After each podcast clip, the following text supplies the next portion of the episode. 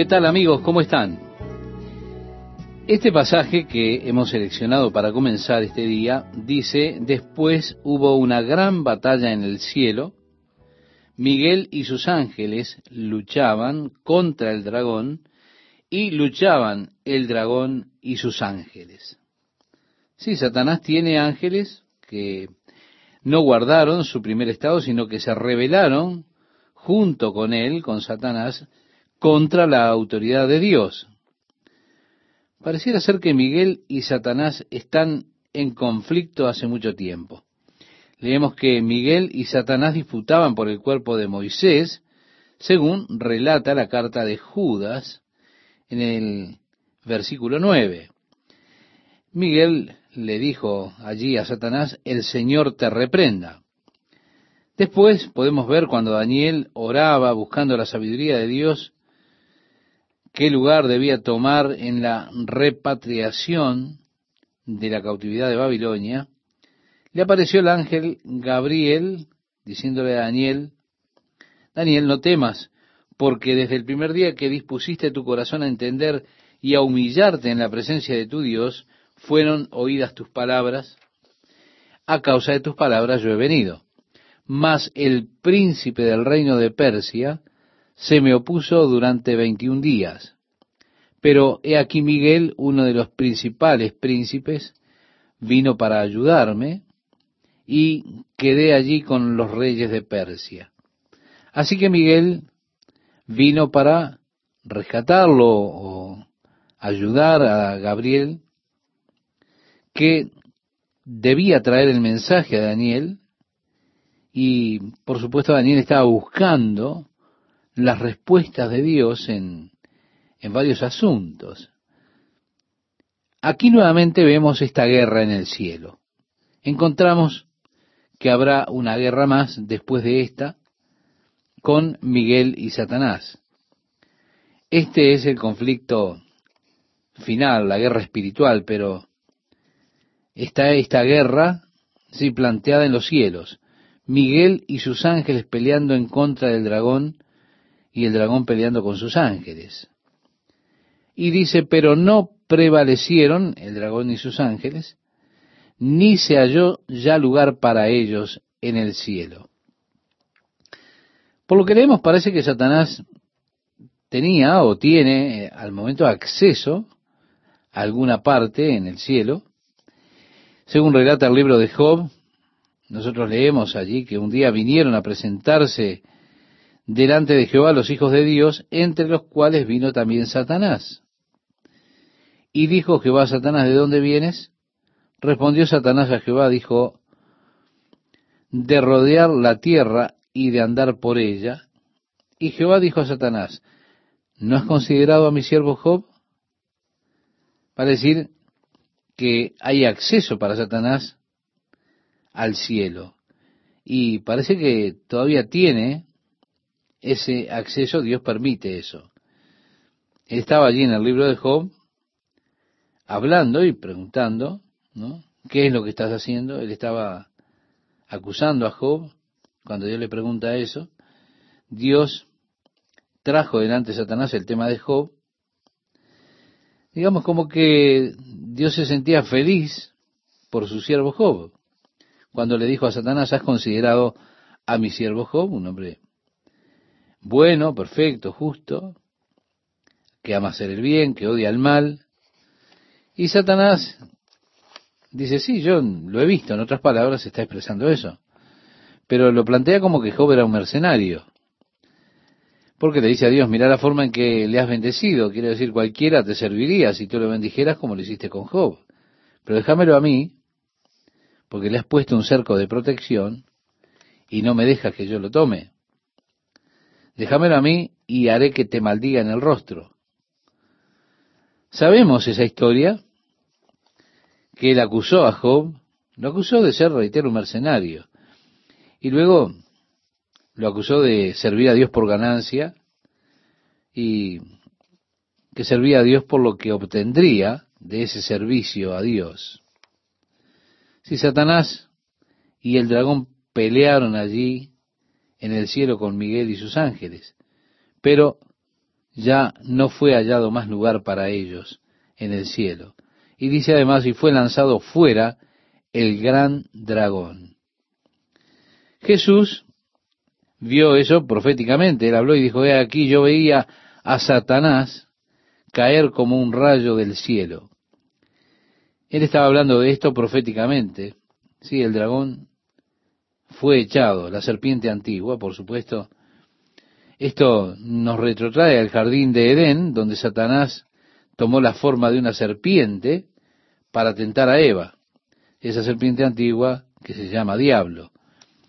La palabra diablo, reitero, significa el engañador, es el gran engañador.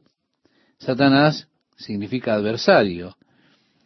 Y dice el cual engaña al mundo entero y agrega, fue arrojado a la tierra y sus ángeles fueron arrojados con él. Bien, estimado oyente, como hemos mencionado antes, durante la gran tribulación todo el infierno ha de irrumpir en la tierra esas fuerzas demoníacas se desatarán sobre este mundo. Habrá de ser una batalla espiritual extraordinaria. Los poderes de las tinieblas han de tener pleno control irrestricto. No habrá nadie que se le oponga porque la iglesia habrá sido sacada de este mundo. El Espíritu Santo, que está en el corazón de cada creyente, es lo que le impide al diablo y los demonios llevar adelante todas sus maquinaciones, toda su maldad. Quiero decirle algo.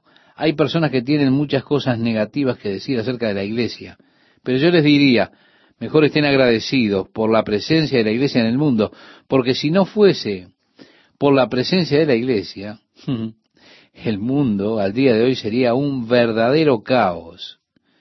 Como dijo Jesús en el Sermón del Monte, en Mateo capítulo 5, vosotros sois la sal de la tierra. ¿Qué significa esto? Significa que si usted es cristiano, es una influencia purificadora en este mundo. Usted es lo que está impidiendo que la tierra se pudra. La sal en los días de Cristo era usada precisamente como un agente de preservación. Cuando trozaban la carne, la salaban para así matar las bacterias que hubiese en la superficie de la carne como un conservante para ella. Jesús dijo, ustedes son la sal de la tierra, son la influencia conservante en el mundo de hoy que impide a la fuerza de la oscuridad tomar el control totalmente. El mundo, entonces, estimado oyente, debería estar agradecido por la presencia de la iglesia todavía aquí. Es por la presencia de la iglesia que los juicios de Dios están siendo retenidos. ¿Usted recuerda cuando el Señor envió los ángeles a destruir a Sodoma? Sodoma, Gomorra y las ciudades comarcanas allí. Abraham estaba intercediendo ante Dios y dijo, pero si tan solo hay cincuenta justos, ¿detendrías tu mano? Y bueno, por cincuenta justos la dijo que habría de detenerla. Y dijo Abraham, ¿destruirás al justo con el impío? Dijo Dios, no. Si hay cincuenta justos, no la destruiré. De la misma manera, la presencia de la iglesia en la que está deteniendo el juicio de Dios y permitiendo a los poderes de la oscuridad, o mejor dicho, no permitiéndoles que tomen control de la tierra totalmente. Ahora, cuando la iglesia se haya marchado de este mundo, mi amigo, usted no querrá estar aquí, porque usted todavía no ha visto nada de lo que ha de acontecer una vez que la iglesia sea sacada de este mundo. Continúa nuestro pasaje diciendo, entonces oí una gran voz en el cielo que decía, ahora ha venido la salvación, el poder y el reino de nuestro Dios y la autoridad de su Cristo, porque ha sido lanzado fuera el acusador de nuestros hermanos, el que los acusaba delante de nuestro Dios día y noche. Quiero decirle, si usted es un creyente, es un cristiano, Satanás no es su amigo. ¿eh? Él puede que venga como un ángel de luz con ofrecimientos seductores, pero créame, él no es su amigo. Él es el acusador de los hermanos, está acusándole a usted permanentemente delante de Dios. Es el acusador de los hermanos. Y si no fuera por el hecho que tenemos a Jesús, nuestro gran abogado, realmente estaríamos en problemas. Pero, así como Satanás es el acusador de los hermanos, Jesús es nuestro abogado delante del Padre. Juan escribió, hijitos míos, estas cosas os escribo para que no pequéis. Y si alguno hubiere pecado, abogado tenemos para con el Padre, a Jesucristo el justo. Lo escribió en su primera carta en el capítulo 2, verso 1. Por tanto, estimado oyente, Él es para nosotros nuestro abogado y se para por nosotros contra las acusaciones de Satanás. Recuerde que Pablo preguntó en forma retórica en la carta a los Romanos capítulo 8, decía, ¿qué pues diremos a esto?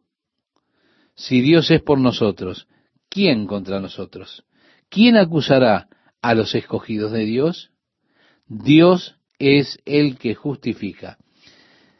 Bueno, exactamente eso es lo que Satanás está tratando de hacer. Él está tratando de acusar, de levantar cargos en contra suyo permanentemente delante de Dios.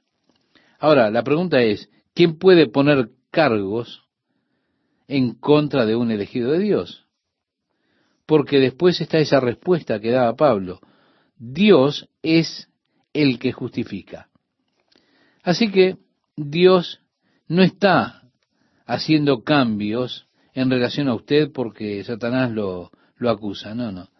Dios lo ha exonerado a usted de todos los cargos de Satanás. ¿Por qué? Porque Jesús es nuestro abogado. Y se nos dice que, por lo cual puede también salvar perpetuamente a los que por él se acercan a Dios, viviendo siempre para interceder por ellos. Así leemos en el libro de Hebreos capítulo 7 versículo 25. Jesús está allí como nuestro intercesor delante del Padre, nuestro abogado. Satanás está como el acusador de los hermanos. Pablo proseguía diciendo, ¿quién es el que condenará? Y la respuesta está a continuación, Cristo es el que murió, más aún, el que también resucitó, el que además está a la diestra de Dios, el que también intercede por nosotros. ¿Se da cuenta? Vemos nuevamente la obra de intercesión de Cristo a favor nuestro. Así que ¿Quién es el que va a levantar cargos? ¿Quién es el que va a condenar? Sí, Satanás es el acusador de los hermanos. No solo él nos acusa delante de Dios, sino que él está acusándolo a usted mismo. Allí anda por todas partes señalándole cada falta, cada falla que usted comete, cada vez que usted tropieza. Allí está él condenándolo, tratando de ponerlo bajo condenación. Él está siempre ahí para que usted se sienta que es indigno de hablar con Dios, de pedirle algo a Dios, de pedir perdón otra vez a Dios, porque usted, y usted ha persistido en su pecado. Y allí está Él para señalarle su debilidad, sus fallas. Y créame, es muy efectivo en eso. Es efectivo en tratar de someterlo allí bajo condenación. Pero en la carta del apóstol Pablo a los Romanos capítulo 8, verso 1 dice, Ahora pues ninguna condenación hay para los que están en Cristo Jesús, los que no andan conforme a la carne, sino conforme al Espíritu. ¿Sí? ¿Quién es el que condena? No Jesús. Jesús dijo, porque no envió Dios a su Hijo al mundo para condenar al mundo, sino para que el mundo sea salvo por él. El que en él cree no es condenado, pero el que no cree ya ha sido condenado porque no ha creído en el nombre del unigénito Hijo de Dios. ¿Sí? Así decía el apóstol Juan en su Evangelio en el capítulo 3 versos 17 y 18. Es que no hay ninguna condenación para los que están en Cristo, al decir del apóstol Pablo escribiéndole a los romanos en el capítulo 8. Ahora, ¿por qué hay cristianos que deambulan como condenados? Y porque han estado escuchando a Satanás y fueron arrastrados por sus mentiras. La mentira de que Dios está enojado con usted, que Dios está molesto con usted, que Dios ya no lo ama, Y así mantiene muchas personas creyendo esas cosas. Una de las líneas favoritas que tiene el diablo es, has cometido el pecado imperdonable, estás liquidado. ¿Cómo le gusta atormentar y torturar a las personas con ese pensamiento de que han cometido el pecado imperdonable y allí está condenándolos permanentemente?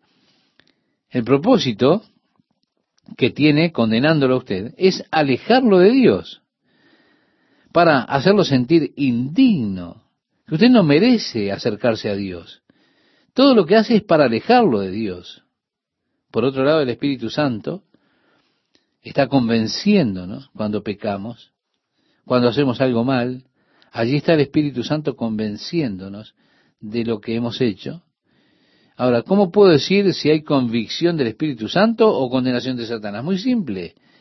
Cuando el Espíritu Santo le convence de su pecado, usted no puede esperar un minuto más para llegar a Jesús para pedir perdón y terminar con eso, para obtener el perdón de sus pecados, para recibir la limpieza y el perdón. ¿Qué es lo que quiero decir? Que el Espíritu Santo lo guía y lo acerca a Jesús. En cambio, cuando Satanás lo condena, la idea es que simplemente nos rindamos, que no hay más esperanza para nosotros, nos aleja de Jesús, nos aleja del lugar de perdón y de limpieza, ese es el propósito de su condenación. Así que si usted siente esto de decir, no soy digno, ya no, no, no voy a seguir adelante, ni siquiera lo voy a intentar más, ya está. Piense, ese es Satanás que lo está condenando. Mi amigo, no lo escuche. Satanás es un mentiroso, es padre de toda mentira. Ahora, si usted siente, oh Señor, realmente tengo dolor por lo que hice, lo siento mucho, y necesito arrodillarme delante de ti y confesar. Ese es el Espíritu Santo que lo está convenciendo a usted de su pecado para traerlo al lugar de la limpieza y del perdón de pecado. Así que vemos en este pasaje que el acusador de los hermanos es echado fuera, el que los acusaba delante de nuestro Dios día y noche.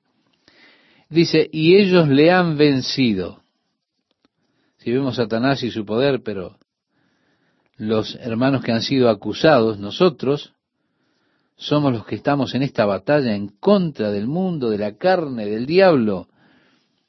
Y somos aquellos que dice aquí, ellos le vencieron por medio de la sangre del cordero y la palabra del testimonio de ellos, y menospreciaron sus vidas hasta la muerte. Mi amigo, mi amiga, nuestra victoria sobre el enemigo viene a través de Jesucristo, que es quien venció a Satanás. Como ya lo hemos mencionado, básicamente el pecado es el ejercicio de nuestra voluntad en contra de la voluntad de Dios, el ejercicio de Satanás, la voluntad de Satanás contra la voluntad de Dios. Eso es el pecado. Y cada vez que yo ejercito mi voluntad sobre la de Dios o en contra de la voluntad de Dios, estoy pecando. Es esa rebelión contra la autoridad de Dios. Ese fue el pecado de Satanás. Decía Isaías en el capítulo 14 de su libro, tú que decías en tu corazón, subiré al cielo en lo alto junto a las estrellas de Dios, levantaré mi trono y en el monte del testimonio me sentaré a los lados del norte sobre las alturas de las nubes subiré y seré semejante al Altísimo. ¿Ve? Ejerciendo su voluntad contra la voluntad de Dios. Ese es el pecado original esa es la rebelión de Satanás contra Dios. Cuando él viene a Adán y Eva en el jardín del Edén, el pecado original del hombre fue precisamente la desobediencia a la voluntad de Dios. Dios había dicho que no podían comer del árbol del conocimiento del bien y del mal que estaba en medio del jardín. Ese fue el mandamiento de Dios. Pero ellos ejercieron su propia voluntad contra la voluntad de Dios y comieron de ese árbol. Así que muchas veces quizá usted ejercita su voluntad contra la voluntad de Dios. Dios ha revelado cuál es su voluntad para nosotros. ¿Cómo nos ha puesto Él para que vivamos? ¿Qué es lo que ha dicho que debemos realizar? Y cuando nosotros ejercemos nuestra voluntad contra la voluntad de Dios, decimos, bueno, Dios quiere esto, pero yo lo voy a hacer así. Yo voy a hacer lo que yo quiera. Esa es la rebelión contra la autoridad de Dios en mi vida. Satanás buscó tentar a Jesús para que se rebelara contra la voluntad del Padre, la voluntad que tenía para su vida. Jesús vino para hacer la voluntad de su Padre. Él dijo, no he venido a hacer mi voluntad, sino la voluntad del que me envió y para que complete su obra. Pero la voluntad del Padre era que Jesús muriera en la cruz para pagar la deuda que el hombre tiene de pecado con Dios, que muriera como sustituto del hombre, un sacrificio por nuestros pecados. Ese fue el propósito de Dios cuando envió a Jesús al mundo. Le dijo a Pilato, en su conversación, Pilato le hizo una pregunta, luego, ¿eres tú rey? Y Jesús le respondió, tú dices que yo soy rey. Yo para esto he nacido y para esto he venido al mundo para dar testimonio a la verdad. Todo aquel que es de la verdad oye mi voz. Como mencionamos, Satanás hizo su mejor intento para que Jesús no fuera a la cruz. Le ofreció el mundo entero y las glorias de ese mundo para que no fuera a la cruz. Él le dijo, todos los reinos del mundo te daré y sus glorias. Todo lo que tienes que hacer es inclinarte y adorarme y son tuyos. Buscó seducir a Jesús tratando de lograr sus propósitos lejos de la voluntad de Dios. Pero Jesús, como dice en la carta a los hebreos, fue obediente hasta la muerte. Y como dice en la carta a, los filipenses también, obediente hasta la muerte y muerte de cruz. Él oró, Padre mío, si es posible, pase de mí esta copa, pero no sea como yo quiero, sino como tú. Y así Jesús fue otra vez y oró la segunda vez diciendo, Padre mío, si no puede pasar de mí esta copa sin que yo la beba, hágase tu voluntad. En el Evangelio de Mateo podemos leerlo en el capítulo 26. Si él se sometió, se rindió a sí mismo a la voluntad del Padre, y al ir a la cruz, él venció allí en la cruz el poder de Satanás. Él redimió al mundo. El poder de Satanás, que ahora es ejercido, es un poder usurpado, solamente permitido por Dios para que se cumplan los propósitos de Dios, pero sus días están contados. Cuando Él sea echado de los cielos, Él sabe que su tiempo se termina y bueno, tratará de hacer tanto daño como le sea posible en el poco tiempo que le queda. Es un gusto para mí estar con ustedes, amigas y amigos, compartiendo una vez más la palabra de Dios para hoy. Como decía el apóstol Pablo, vamos a reiterar algunos conceptos del programa anterior. Él decía, escribiendo a los romanos, ninguna condenación hay para los que están en Cristo Jesús. ¿Por qué?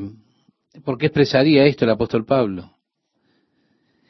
Mire, estimado oyente, hay muchos cristianos que andan deambulando por allí como condenados. Ahora uno se pregunta, ¿por qué andan así? Sin dudas, es porque han escuchado a Satanás. Han sido arrastrados por sus mentiras. Mentiras como que Dios está enojado con usted, Dios está molesto con usted, ya Dios no le ama por lo que usted hace. Y él mantiene a las personas creyendo esas cosas muchas veces. Una de las líneas favoritas que tiene para acusar a las personas es, has cometido el pecado imperdonable. Y cómo le gusta a Satanás atormentar y torturar a las personas con ese pensamiento de que han cometido el pecado imperdonable, que ya no hay más oportunidad para ellos. Si él está allí condenando y acusando permanentemente. ¿Cuál es el propósito? Que tiene Satanás cuando hace esto. El propósito de Satanás es alejarlo a usted de Dios. ¿Para qué? Para que usted se sienta indigno, como que no merece acercarse a Dios. Lo que hace es para alejarlo de Dios. No tenga dudas que eso es así. Por otro lado, el Espíritu Santo siempre está convenciéndonos cuando pecamos. Cuando hacemos algo mal, Allí está el Espíritu Santo, siervo humilde, convenciéndonos de lo que hemos hecho. ¿Cómo puedo saber si lo que está pasando por mi mente es ¿La convicción del Espíritu Santo o la condenación que hace Satanás, la acusación del diablo? Es muy simple. Cuando el Espíritu Santo viene para convencernos de pecado, uno no puede esperar un instante más con el deseo de llegar delante de Dios, delante del Señor Jesús, para terminar con este asunto, para pacificar la situación, para volver a tener comunión con Él, para obtener de Dios el perdón de los pecados, para ser limpio, para ser lavado y perdonado de esos pecados. ¿Qué quiero decir? Quiero decir que el Espíritu Santo le guía y le acerca a Jesús, lo acerca a Dios. En cambio, Satanás cuando lo viene a condenar, la idea que tiene es que usted se rinda pensando que ya no hay más esperanza y trata de alejarlo de Jesús. Trata de alejarlo del lugar de limpieza y de perdón de los pecados. Ese es el propósito que tiene el diablo cuando viene a acusarlo, a condenarlo. En el capítulo 12 de Apocalipsis, verso 11, dice que el acusador de los hermanos es echado fuera, el que los acusaba delante de nuestro Dios día y noche, y agrega, y ellos le han vencido por medio de la sangre del cordero y de la palabra del testimonio de ellos, y menospreciaron sus vidas hasta la muerte. Sí, Satanás con su poder está acusando a los hermanos. Y nosotros somos los que batallamos contra el mundo, ese mundo guiado por el diablo, esa fuente de maldad que es la carne, y contra el mismo maligno. Y como dice aquí, ellos le vencieron. Sí, nosotros somos los vencedores. Nuestra victoria sobre el enemigo viene a través de Jesucristo. No nos es propia. Es Jesús quien lo venció a Satanás.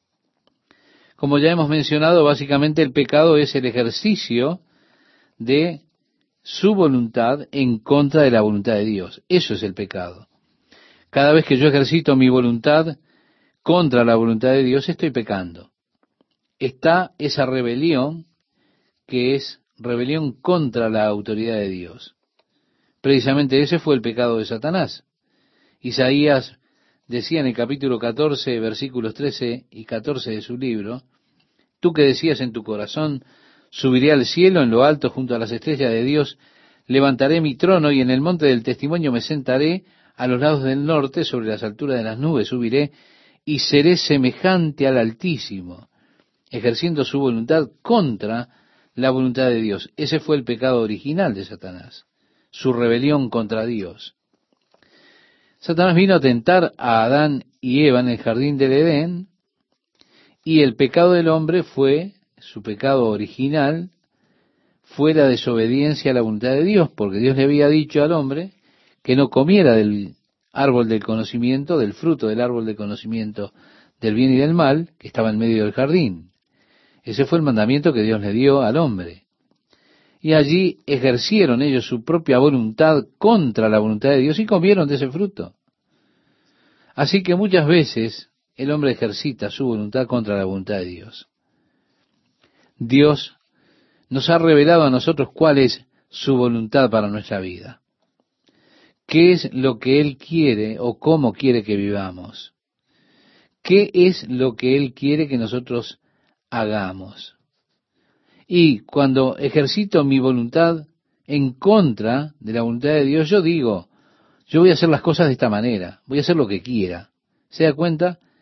Es rebelión contra la autoridad de Dios en mi vida. Satanás buscó tentar a Jesús para que él se rebelara contra la voluntad del Padre, la voluntad que tenía para su vida. Jesús vino para hacer la voluntad del Padre, como él dijo no he venido para hacer mi voluntad, sino la voluntad del que me envió y para completar su obra.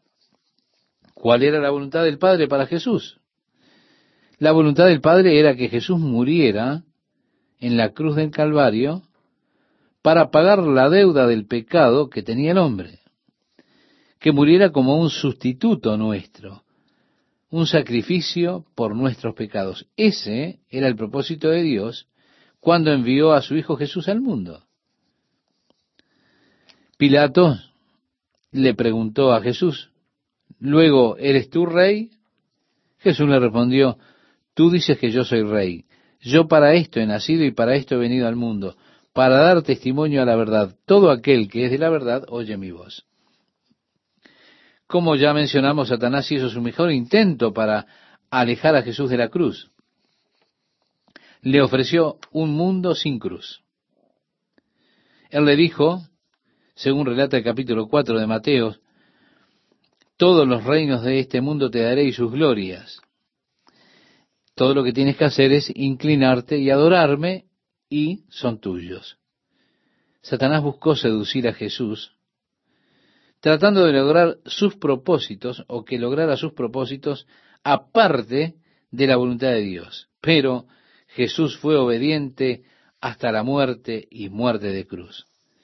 Él oraba en el jardín de Getsemaní, Padre mío, si es posible, pase de mí esta copa, pero no sea como yo quiero, sino como tú. Dice que otra vez fue y oró por segunda vez diciendo, Padre mío, si no puede pasar de mí esta copa sin que yo la beba, hágase tu voluntad. Y así, él se sometió, se rindió a él mismo, a la voluntad del Padre. Y al ir a la cruz, obedeciendo la voluntad del Padre, venció el poder de Satanás. Sí, Jesús redimió al mundo. El poder que tiene Satanás ahora es ejercido como un poder usurpado. Es permitido por Dios para que se cumplan los propósitos de Dios. Ahora, cuando Él sea echado de los cielos, Satanás sabrá que su tiempo se acaba y ha de hacer tanto daño como pueda en ese breve tiempo que le quedará. Nosotros vencemos primeramente por la sangre del Cordero, es decir, por su cruz. Allí es donde Satanás fue vencido. Y volvemos a la cruz, le señalamos la cruz a Satanás.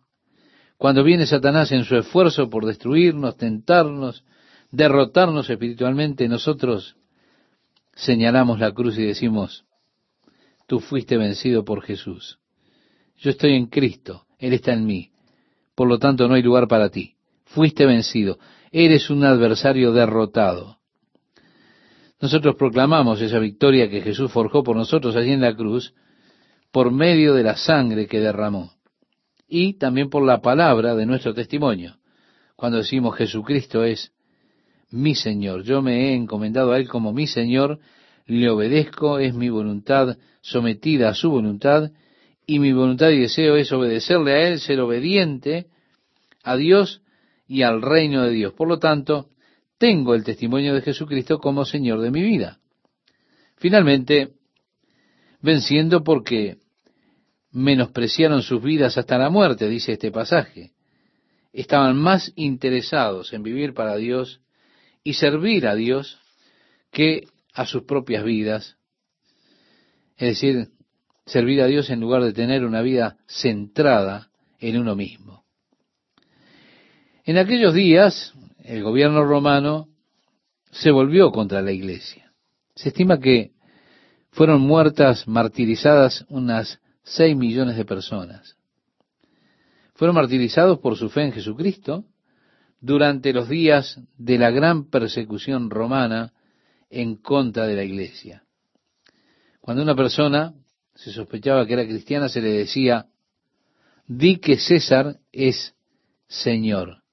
Un cristiano no podía decir eso. El cristiano rechazaba reconocer a César como Señor. Entonces era considerado como un traidor a Roma. Y así era matado por los romanos porque era un traidor, porque no se sometían a la autoridad del gobierno romano. Había que decir César es Señor, pero los cristianos confesaban que Cristo es el Señor. Por eso dice, y no amaban sus vidas para ellos mismos. Sí, millones de ellos dieron la vida por causa de su testimonio. Es muy interesante que la palabra griega martus, que es la palabra que se utiliza, por supuesto, para testigo en griego, también es la raíz de donde se obtiene la palabra mártir. Ellos realmente fueron testigos en el buen sentido de la palabra, fueron mártires por Jesucristo porque no amaron sus vidas para ellos mismos. Tenemos esta reacción dual ahora en el versículo 12, que dice, por lo cual regocijaos, cielos y los que moráis en ellos. O si estaremos allí cuando Miguel expulse a Satanás. Estaremos gritando de alegría, como dice, regocijaos cielos y los que moráis en ellos. Luego dice, ay. Bueno, esto tiene que ver con la séptima trompeta y es todo para tratar de ir guiando las cosas para que pueda ser traído a la tierra al reino de Dios. Recuerde, hubieron tres ayes que iban a venir, pero este es el ay de la séptima trompeta. Y este ay dice, ay de la tierra y del mar, porque el diablo ha descendido a vosotros con gran furor, sabiendo que tiene poco tiempo. Sí, mi amigo, sus días están contados. Satanás sabe eso, por eso está furioso y hace lo más que puede en ese periodo de tiempo para destruir todo el mundo. Dice el versículo 13, cuando el dragón vio que había sido arrojado a la tierra, persiguió a la mujer que había dado a luz al hijo varón, es decir, la nación de Israel. Satanás ha perseguido a los judíos a través de los siglos. Él ha inspirado a muchos a ponerse en contra de los judíos y así tuvieron lugar grandes persecuciones que ellos experimentaron con el famoso antisemitismo, es decir, el odio que tienen las personas por el pueblo de Israel. Ese impío y sobrenatural o sobrehumano odio que no es, por supuesto, natural del hombre, es inspirado por Satanás. Hitler se apoyaba en el ocultismo y era guiado por los maestros blancos, los ocultistas. De allí el odio que tenía hacia los judíos y su intento por exterminarlos. Era una cuestión espiritual, dado que esos hombres ritualistas controlaban a Hitler e inspiraban ese intento de deshacerse de los judíos. Desafortunadamente, los problemas aún no han terminado para este pueblo de Israel, para los judíos. Cuando Jesús fue traído delante de Pilatos, Pilatos buscaba que prevaleciera la justicia romana, dándose cuenta de que los cargos que traían eran falsos, que no había causa de muerte para matar a Jesús. Él dijo que iba a liberarlo, pero los judíos gritaron más, diciendo, crucifícale, crucifícale. Finalmente Pilatos ordenó que trajeran una tinaja de agua y comenzó a lavarse las manos en una ceremonia que declaraba, soy inocente de la sangre de este justo, allá vosotros. ¿Y qué fue lo que dijo el pueblo judío? El pueblo dijo, caiga su sangre sobre nosotros y sobre nuestros hijos. Qué cosa más terrible de decir. Esto que encontramos en el capítulo 27 del Evangelio de Mateo, versículos 24 y 25. Nosotros vemos esa horrible, horrenda tragedia de la historia de los judíos con las diferentes matanzas, que han sido institucionalizadas contra ellos, grandes persecuciones, pero mi amigo todavía no concluyeron. Queda ese periodo de tres años y medio de la gran tribulación, que en el Antiguo Testamento es llamado el tiempo de la angustia de Jacob, tiempo en el cual Anticristo ha de hacer que los judíos sean su principal blanco cuando él tome el control, cuando regrese al templo para profanarlo, profana el lugar santísimo, se pare allí declarando el anticristo que Él es Dios, será allí cuando los judíos van a abrir los ojos, se darán cuenta que fueron engañados, lo van a rechazar y el anticristo se volverá contra ellos con una furia tan grande que tratará de exterminarlos.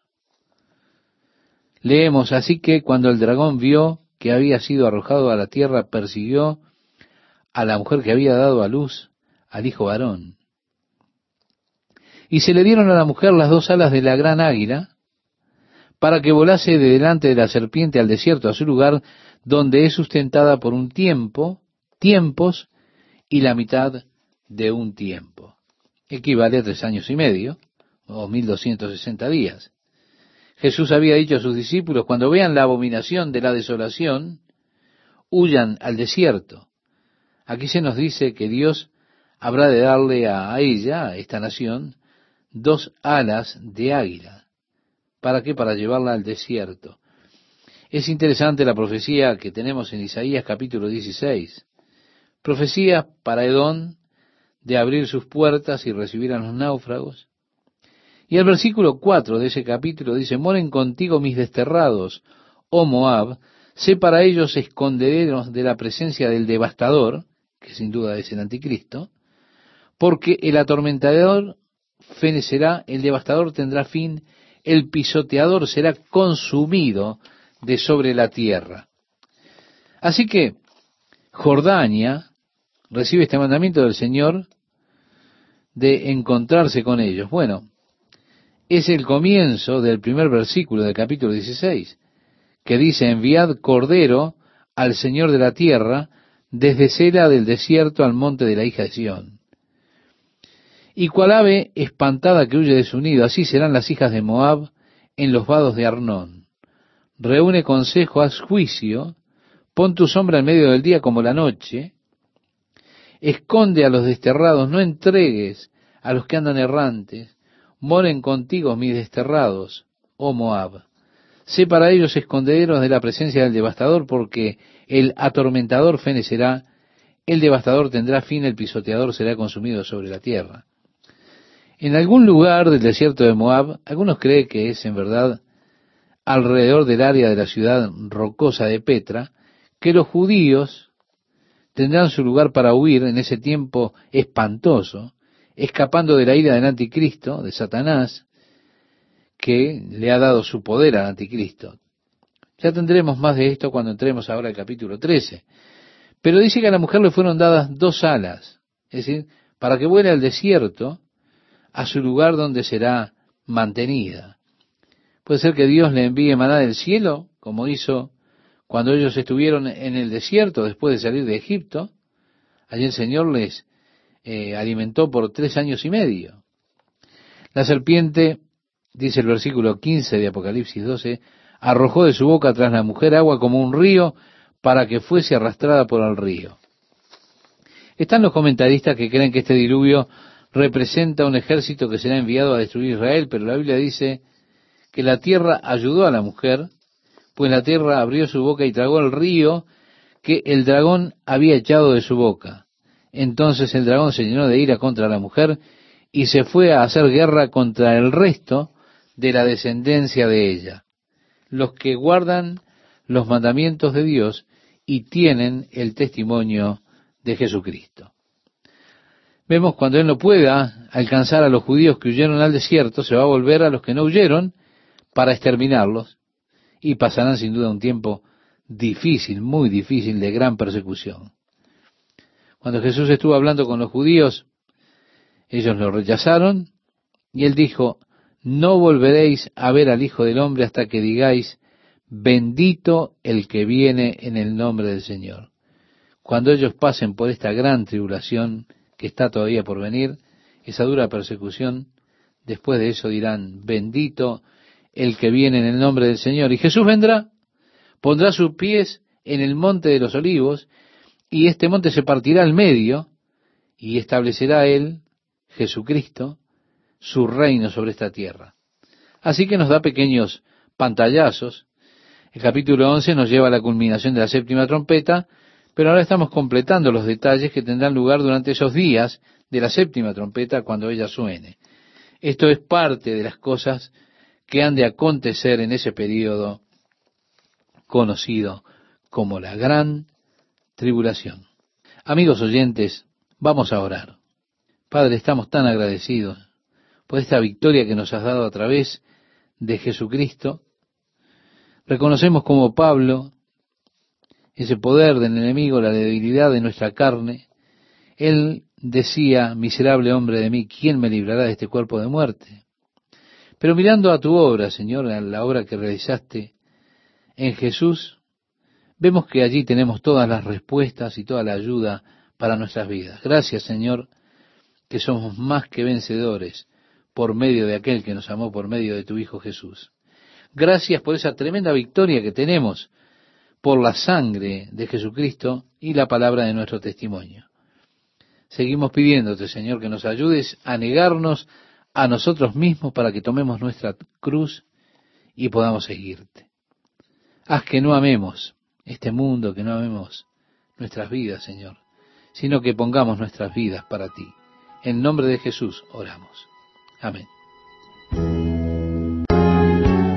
Juan está describiendo aquí su visión y dice, me paré sobre la arena del mar y vi subir del mar una bestia que tenía siete cabezas y diez cuernos, y en sus cuernos diez diademas, y sobre sus cabezas un nombre blasfemo. Amigo oyente, en las escrituras el mar se utiliza simbólicamente para referirse a las naciones. Así que Juan ve esta bestia que se levanta de las naciones. Hay pasajes en las escrituras del profeta Daniel, también en Apocalipsis, que nos ayudan a comprender este primer versículo. En el capítulo 7, versículo 3 del libro de Daniel, leemos, y cuatro bestias grandes, diferentes la una de la otra, subían del mar, es decir, de las naciones. Son cuatro que se levantan que son diferentes una de otra. El versículo 7 dice, de Daniel capítulo 7, después de esto miraba yo en las visiones de la noche, y he aquí la cuarta bestia, espantosa y terrible, y en gran manera fuerte, la cual tenía unos dientes grandes de hierro, devoraba y desmenuzaba, y las sobras hollaba con sus pies, y era muy diferente de todas las bestias que vi antes de ella, y tenía diez cuernos. Mientras yo contemplaba los cuernos, he aquí que otro cuerno pequeño salía entre ellos, y delante de él fueron arrancados tres cuernos de los primeros, y he aquí que este cuerno tenía ojos como de hombre, y una boca que hablaba grandes cosas. Estas cuatro grandes bestias son cuatro reyes que se levantarán en la tierra, decía Daniel. Y agregó, entonces tuve deseo de saber la verdad acerca de la cuarta bestia, que era tan diferente de todas las otras, espantosa en gran manera, que tenía dientes de hierro y uñas de bronce, que devoraba y desmenuzaba y las obras hollaba con sus pies. Asimismo acerca de los diez cuernos que tenía en su cabeza y del otro que le había salido, delante del cual habían caído tres, y este mismo cuerno tenía ojos y boca que hablaba grandezas y parecía más grande que sus compañeros. Y dijo así, la cuarta bestia será un cuarto reino en la tierra, el cual será diferente de todos los otros reinos, y a toda la tierra devorará, trillará y despedazará, y los diez cuernos significa que de aquel reino se levantarán diez reyes, y tras ellos se levantará otro, el cual será diferente de los primeros, y a tres reyes derribará, y hablará palabras contra el Altísimo, y a los santos del Altísimo quebrantará, y pensará en cambiar los tiempos y la ley, y serán entregados en su mano hasta tiempo, tiempos y la mitad de un tiempo. Estos pasajes lo puede leer usted, estimado oyente, en el libro de Daniel, capítulo 7, versículos 17, 19 y 20 y 23 al 25. Después tenemos entonces en Apocalipsis que dice, también apareció otra señal en el cielo. El capítulo que hemos estado estudiando recientemente decía eso, en el capítulo 12, versículo 3. He aquí un dragón escarlata, que sabemos que es Satanás, que tenía siete cabezas y diez cuernos, y en sus cabezas siete diademas. Vemos así que el diez y el siete son cosas que se repiten acerca de esta bestia que sube del mar. En Apocalipsis capítulo 16, verso 13 leemos, y vi salir de la boca del dragón y de la boca de la bestia y de la boca del falso profeta tres espíritus inmundos a manera de ranas Usted tiene aquí entonces la Trinidad de maldad o la Trinidad del mal, el dragón, la bestia y el falso profeta. En el capítulo 17 de Apocalipsis, el verso 3 leemos, y me llevó en el espíritu al desierto y vi a una mujer sentada sobre una bestia escarlata llena de nombres de blasfemias, que tenía siete cabezas y diez cuernos. ¿Ve? Aquí nuevamente se identifica al anticristo. y en su frente un nombre escrito, un misterio, Babilonia la grande, la madre de las rameras y de las abominaciones de la tierra. Y el ángel me dijo, ¿por qué te asombras? Yo te diré el misterio de la mujer y de la bestia que la trae, la cual tiene las siete cabezas y los diez cuernos. Amable oyente, muy a menudo, como en este caso, la Biblia es el mejor comentario que usted pueda tener para la Biblia misma. El Señor dice, yo te diré el misterio de la mujer y de la bestia que la trae, la cual tiene las siete cabezas y los diez cuernos. La bestia que has visto era y no es, y está para subir del abismo e ir a perdición. Y los moradores de la tierra, aquellos cuyos nombres no están escritos desde la fundación del mundo en el libro de la vida, se asombrarán viendo la bestia que era y no es y será. Esto para la mente que tenga sabiduría. Las siete cabezas son siete montes, sobre los cuales se sienta la mujer, y son siete reyes. Cinco de ellos han caído. Uno es, el otro aún no ha venido, y cuando venga es necesario que dure breve tiempo. La bestia que era y no es, es también el octavo, y es de entre los siete, y va a la perdición. Y los diez cuernos que has visto son diez reyes que aún no han recibido reino, pero por una hora recibirán autoridad como reyes juntamente con la bestia. Vemos, allí tenemos la identidad. Estuvimos leyendo en Apocalipsis capítulo 17. El profeta Daniel también nos dice que la visión que él vio, que el Señor le dio, eh, de estas bestias, dice que él vio que se levantaban del mar y que son reyes que se levantarán para gobernar la tierra. La primera era el reino de Babilonia, el primer imperio mundial, que sería luego reemplazado por el imperio medo-persa. En la visión de Daniel, la primera era como un león, la segunda como un oso, el imperio medo-persa que habría de destruir al babilónico o conquistaría al imperio babilónico. La tercera bestia era el imperio griego, que tiene que ver con el leopardo, que habría de conquistar al imperio medo-persa. Y la cuarta bestia era el imperio romano, que conquistó al imperio griego el imperio romano realmente nunca fue conquistado, se desintegró solo. La Biblia nos dice que habrá un reavivamiento del imperio romano. En otras palabras, habrá nuevamente una conjunción de las naciones que una vez abarcaron al imperio romano. Las naciones europeas han de unirse en los últimos días. Vemos que esto está sucediendo en cuanto a la comunidad europea. Sí, las naciones de Europa uniéndose, formando esa comunidad. Bueno, de estas naciones saldrá ese pequeño cuerno de Daniel, el cual destruirá a tres de los reyes, pero luego él recibirá el poder sobre los reinos y tendrá el poder sobre la tierra. Así que este es ese pequeño cuerno de Daniel que Juan ve aquí en el versículo 1 del capítulo 13 de Apocalipsis. Note las siete cabezas de los montes, o las siete cabezas, que son los siete montes. Por supuesto, Roma ha sido conocida siempre como la ciudad de los siete montes. Los diez cuernos son diez reyes que recibirían poder para reinar con el anticristo, y tenemos los nombres de blasfemia. Luego el versículo 2 de este capítulo 13 dice, y la bestia que vi era semejante a un leopardo, recuerde era el imperio griego, y sus pies como de oso, que era el imperio medo-persa, su boca como boca de león, que tenía que ver con el imperio babilónico. Él como que combina las características y los rasgos de los imperios que han gobernado al mundo en, en la historia el dragón le dio su poder y su trono y grande autoridad. En el Evangelio de Lucas, en el capítulo 4, versículo 6, se nos cuenta que Satanás le dice a Jesús cuando lo llevó a la cima de un monte alto y le mostró los reinos de la tierra, le dijo, a ti te daré esta potestad y la gloria de ellos.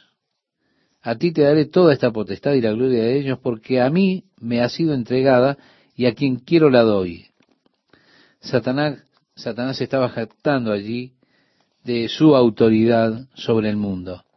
El poder que él tenía sobre el mundo era lo que lo hacía estar jactancioso y le estaba prometiendo entregárselo a Jesús. Aquí encontramos que él se lo entrega a la bestia, al anticristo, al hombre de pecado que aparecerá en escena. El apóstol Pablo, hablando acerca de este personaje, en su segunda carta que le escribe a los tesalonicenses, dice, aquel inicuo cuyo advenimiento es por obra de Satanás con gran poderes, señales y prodigios mentirosos, y con todo engaño de iniquidad para los que se pierden, por cuanto no recibieron el amor de la verdad para ser salvos. En el capítulo 2, versículos 9 y 10 puede leerlo, de esa segunda carta a los tesalonicenses. Aquí en Apocalipsis capítulo 13, en el versículo 12, él habla del falso profeta que se levantará para hacer que las personas adoren a la bestia, y dice, y ejerce toda la autoridad de la primera bestia en presencia de ella, y hace que la tierra y los moradores de ella adoren a la primera bestia, cuya herida mortal fue sanada y engaña a los moradores de la tierra con las señales que se le ha permitido hacer en presencia de la bestia, mandando a los moradores de la tierra que le hagan imagen a la bestia que tiene la herida de espada y vivió. En el capítulo 16 de este libro de Apocalipsis, en el versículo 14, cuando habla de esos cuatro espíritus que vendrán, pues son espíritus de demonios que hacen señales y van a los reyes de la tierra en todo el mundo para reunirlos a la batalla de aquel gran día del Dios Todopoderoso, encontramos esa declaración. Así que estos espíritus de demonios irán por toda la tierra y reunirán a las naciones para la batalla conocida como la batalla de Armagedón. Esa herida mortal que fue sanada. Leemos de eso allí que las personas se han de maravillar por eso. Dice, y la bestia que vi era semejante a un leopardo, sus pies como de oso, él tiene poder y autoridad. Dice, vi una de sus cabezas como herida de muerte, pero su herida mortal fue sanada, y se maravilló toda la tierra en pos de la bestia. En el libro del profeta Zacarías, él habla acerca del verdadero pastor y del falso pastor que vendrán. Él llama al verdadero pastor gracia y al falso pastor ataduras. Zacarías decía, Apacenté pues las ovejas de la matanza, esto es, a los pobres del rebaño, y tomé para mí dos callados. Al uno puse por nombre gracia y al otro ataduras, y apacenté las ovejas. Y destruí a tres pastores en un mes, pues mi alma se impacientó contra ellos, y también el alma de ellos me aborreció a mí. Y dije, no os apacentaré, la que muriere que muera, y la que se perdiere que se pierda, y las que quedaren, que cada una coma la carne de su compañera. Tomé luego mi callado gracia y lo quebré. Bueno, gracia, Cristo fue partido por nosotros cuando fue crucificado. Agregaba el profeta, para romper mi pacto que concerté con todos los pueblos, y fue deshecho en ese día y así conocieron los pobres del rebaño que miraban a mí, que era palabra de Jehová. Y les dije, si os parece bien, dadme mi salario, y si no, dejadlo. Y pesaron por mi salario treinta piezas de plata. Bueno, esta es una profecía acerca de la cantidad de dinero que recibió Judas cuando entregó a Jesús. Fue lo que le dieron por entregar a Jesús al sumo sacerdote, treinta piezas de plata agrega el profeta, y me dijo Jehová, échalo al tesoro. Y quiero que usted recuerde, estimado oyente, que cuando Jesús vino de regreso, él tiró el dinero delante de aquellos eh, religiosos y le dijo al sacerdote, he traicionado sangre inocente. Y ellos le dijeron, es problema tuyo. Él intentó devolverle las treinta piezas de plata, pero ellos rehusaron tomarlas de nuevo Judas las lanzó en el suelo allí y dijo, es sangre inocente. Pero ellos dijeron, es problema tuyo, júntenla y hagan lo que quieran con ella. Judas salió de allí y se ahorcó, como sabemos por el relato del Evangelio, de los Evangelios, y ellos tenían un verdadero problema. Había una ley que ellos no podían utilizar dinero ensangrentado para el tesoro del Señor. Dijeron, ¿qué vamos a hacer con esto? Entonces determinaron comprar el campo del alfarero para utilizarlo como un cementerio para enterrar los pobres. El alfarero a veces cuando calentaba las vasijas, se le rompían, eran inútiles. Así que lo que hacía solamente las tiraba en el campo. Y allí estaban estos campos llenos de pedazos de vasijas. Realmente eran campos que no se podían utilizar para cultivos, no tenían mucho valor. Por eso generalmente se hacían en esos campos cementerios para las personas pobres. De esa forma, usted escucha el término el campo del alfarero, refiriéndose a un cementerio. En este caso, surgió este campo por Judas. Pero esto ya estaba profetizado 400 años antes por el profeta Zacarías. Primero el precio, 30 piezas de plata. Y luego que dice, y me dijo Jehová, échalo al tesoro, hermoso precio con que me han apreciado. Y tomé las 30 piezas de plata y las eché en la casa de Jehová al tesoro.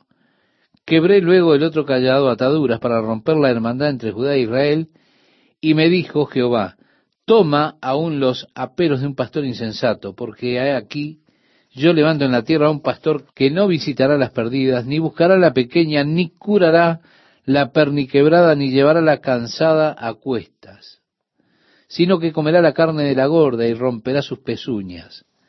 Ay del pastor inútil que abandona el ganado, y era la espada su brazo y su ojo derecho, del todo se secará su brazo y su ojo derecho será enteramente oscurecido. Vemos, se nos dice en Apocalipsis, también aquí del intento de asesinato que habrá sobre el anticristo. Él recibirá una herida mortal, pero aún así sobrevivirá esa herida mortal, pero con la pérdida de su brazo derecho y sus ojos, su ojo derecho también lo perderá como resultado de esa herida mortal. El hecho de que Él sobreviva habla de un milagro que para el mundo será increíble y ellos entonces adorarán a la bestia que sobrevivirá a esa herida mortal. En el versículo 3 dice, vi una de sus cabezas como herida de muerte, pero su herida mortal fue sanada, y se maravilló toda la tierra en pos de la bestia, y adoraron al dragón que había dado autoridad a la bestia, y adoraron a la bestia diciendo, ¿quién como la bestia? ¿Y quién podrá luchar contra ella? Estimado oyente, la adoración satánica será mundial. Cuando yo era joven, fue hace muchos años atrás, el pensamiento, la simple idea de la adoración a Satanás, era la cosa más extraña que podía haber en la mente de un individuo. Recuerdo cuando Anton Lavey comenzó con la iglesia satanista, todo el mundo pensó que era un gran engaño, que este hombre no podía estar hablando en serio. Yo solo estaba engañando a todo el mundo. Pero descubrimos que sí que hablaba en serio. Él escribió la Biblia satánica y muchas personas comenzaron activamente, conscientemente, a adorar a Satanás. Lo que una vez era impensable, era una locura, ahora resulta una práctica común. Pero será muchísimo peor. Una vez que la iglesia sea sacada de la tierra, habrá lugar para mucho más. Cuando venga este hombre con esos poderes tremendos, con milagros, y cuando él sobreviva a ese intento de asesinato, es decir, cuando la bestia, el anticristo, sobreviva a eso, este anticristo que está aquí en la tierra en ese momento, nos dicen que las gentes adoraron al dragón que había dado autoridad a la bestia y adoraron a la bestia diciendo, ¿quién como la bestia? Si él tendrá tanto poder, poderes sobrehumanos, por supuesto, también poderes militares que harán surgir esa pregunta, ¿quién podrá luchar contra ella?